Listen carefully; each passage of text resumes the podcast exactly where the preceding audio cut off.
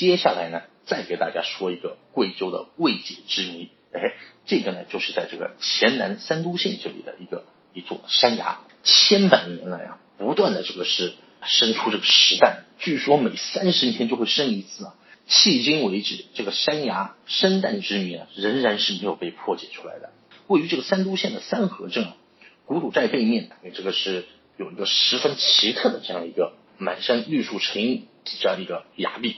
很奇怪的是什么呢？这块崖壁上面布满了这个凹陷的这个石窝，而这些石窝呢，就是每隔三十年，哎，它就会自动脱落出与恐龙蛋相似的这样一个石蛋。哎，你们说神不神奇？因此呢，当地人都把它叫做什么？叫做产蛋崖。为什么石蛋会生产呢？